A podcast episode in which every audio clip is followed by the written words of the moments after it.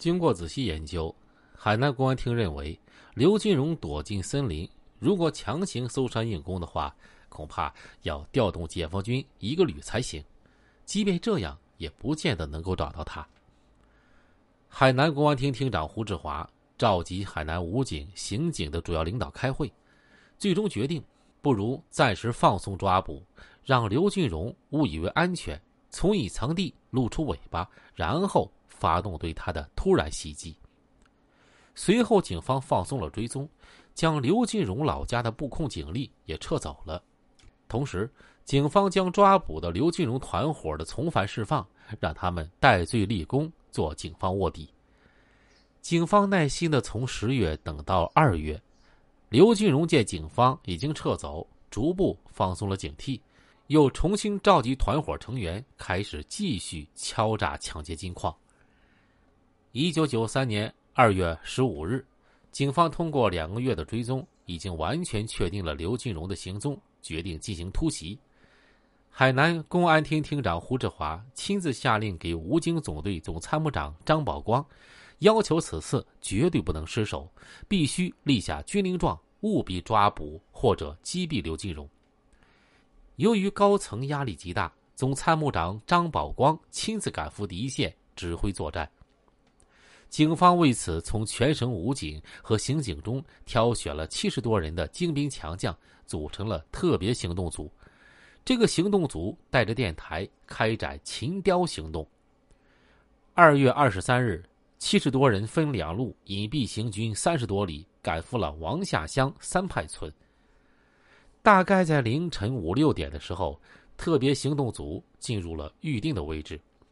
特别行动组分成两路，一路是以武警总队第三支队的十七名精选武警，在两名当地民警配合下组成的狙击组。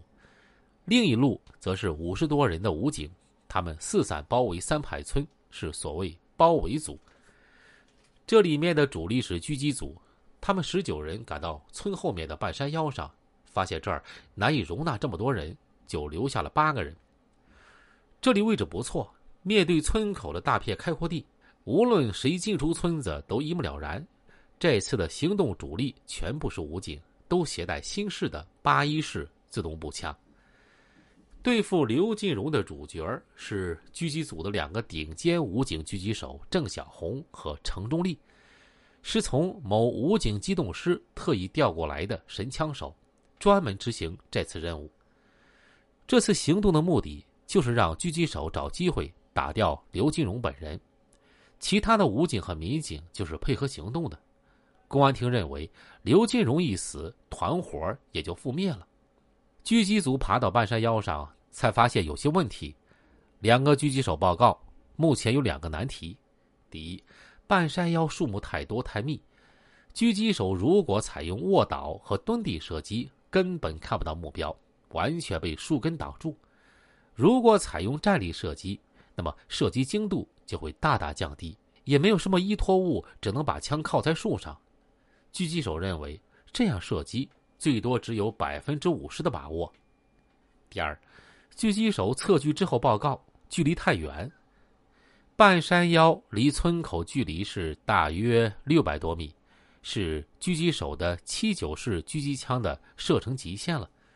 可如果再靠近的话，就没有足够的地方让大部队隐蔽了。队长让两个狙击手带了侦查员，自己下去找近一点的位置，用无线电联系。狙击手往前只移动了大约五十米，就没法再动了。下面是一片开阔地，无法隐蔽。狙击手测距之后报告是五百六十米，说仍然远了一些，但是视野很开阔，没什么妨碍视线的东西，也挺不错的。而另一个狙击手认为距离还是远了，单发狙击有可能失手，建议他不用狙击枪，而是用八一式自动步枪。在狙击手用七九式狙击枪单发射击的时候，他用八一式自动步枪进行三点发、短点射，保证可以击中敌人。队长稍加犹豫，也就同意了。埋伏好以后，七十多人就开始等待起来。第一天，刘金荣根本没出现，特别行动组一晚上没敢睡觉，连大小便都是轻手轻脚，饿了就咬几口压缩饼干。到了第二天，人人都很疲惫。